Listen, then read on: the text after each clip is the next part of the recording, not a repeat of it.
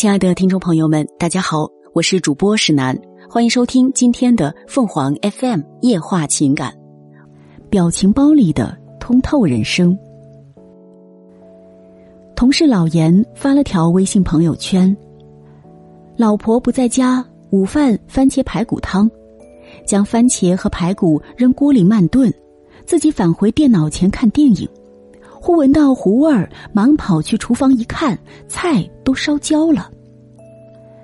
老爷末尾发了一串表情，又是伤心又是大哭，文字下还配了三张图，一张是烧焦的菜，一张是烧糊了的锅底，另外一张是两根胡萝卜条咸菜和半瓶白酒。隔着手机屏都能感受到老严的郁闷。午饭从番茄排骨汤降到萝卜条，冰雪两重天呢，实在是太有喜感了。此时不点赞，更待何时？不到一分钟，老严收到了几十个赞和十几条热情洋溢的评论。本来恼火不已的一顿饭，若自顾生闷气，恐怕半日时光才能气散。有图有真相，发个圈儿，糟心事儿让大家乐呵，吐槽一番，心情便敞亮了许多。朋友小南花了一百六十八元将齐腰长发剪成了短发，剪完便后悔了，不是心疼钱，而是被镜子中的自己搞郁闷了。萌妹子秒变大妈，三百六十度无死角，哪哪都丑。晚上，小南将自拍照发微信朋友圈，并配文：“心烦，不接受任何评判。”第二天一早，小南又发了张起床照，经过枕头一夜碾压，短发成功变为鸟窝，东倒西歪中，右侧愣是睡出了一个坑，一缕头发已变怒发，冲天而起。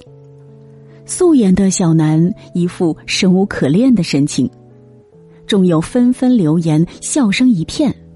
有人建议小南务必一天发一张起床发型，他的抑郁症全靠小南发型康复了。小南回：“这发型能坚持丑三个月，放心吧，大家最近一季度的笑点，我一人包揽了。”闺蜜莹儿。有对奇葩公婆，莹儿自打结婚后便开始和公婆斗智斗勇，无奈大学生的脑子也斗不过小学毕业的公婆，气得莹儿直胃疼。她和老公的战争也多半由婆媳战事烧起来的。最近莹儿很少跟我们吐槽她公婆的恶劣行径了。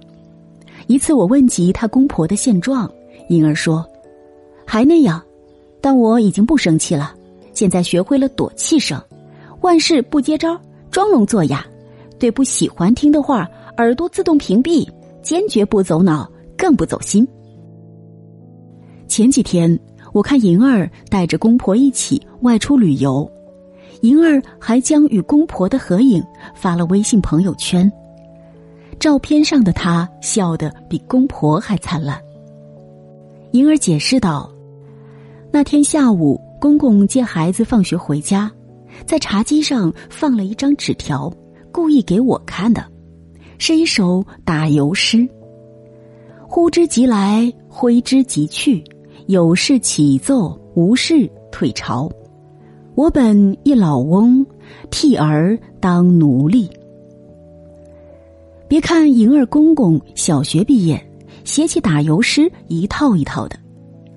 莹儿把这张纸条递给老公看，老公看完说：“俺爸这是受了多大委屈，才能写出这样的话呀？”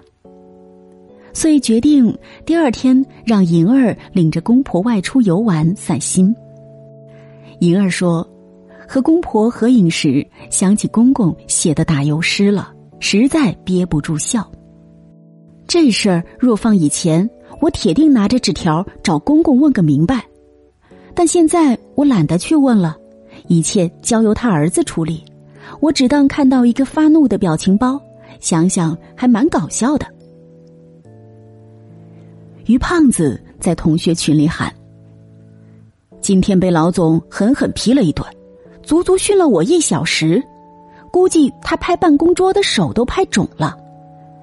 领导骂人的嗓子是越来越好了，我都听出了海豚音。”于胖子这话太有画面感了，明明是悲剧，他愣是演绎成了喜剧。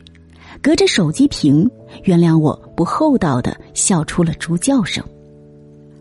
有同学接于胖子话茬儿：“被辞退没？扣奖金没？以后会给你穿小鞋吗？走路会给你解鞋带儿不？”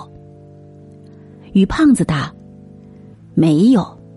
老总这段时间也是心烦，公司效益不好，贷款贷不下来，几千职工的大企业工资两个月不开了。”压力之大可以理解，丁点小事儿就可能引爆他，这不积压心中的烦闷一股脑扫射给我了。佩服于胖子换位思考的好心态。于小胖回复了我两个哼哼，接着说：“不好又能咋地？家里单位事儿一大堆，心里实在没地儿搁杂七杂八的负情绪了，发群里博大家一乐。”生活不易，微笑向前。谁的工作生活中都有烦闷的事儿，做人就该学习表情包，敢于自黑，敢于犯二，万事不较真儿，笑笑他人，再被他人笑笑，用幽默风趣的心态去面对。貌似呆傻，但可爱中那点二劲儿，实则通透。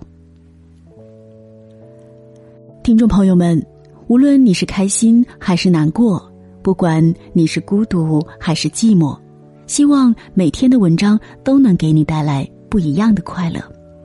你也可以关注我们的微信公众号“情感与美文”，收听更多内容。我们下期再见。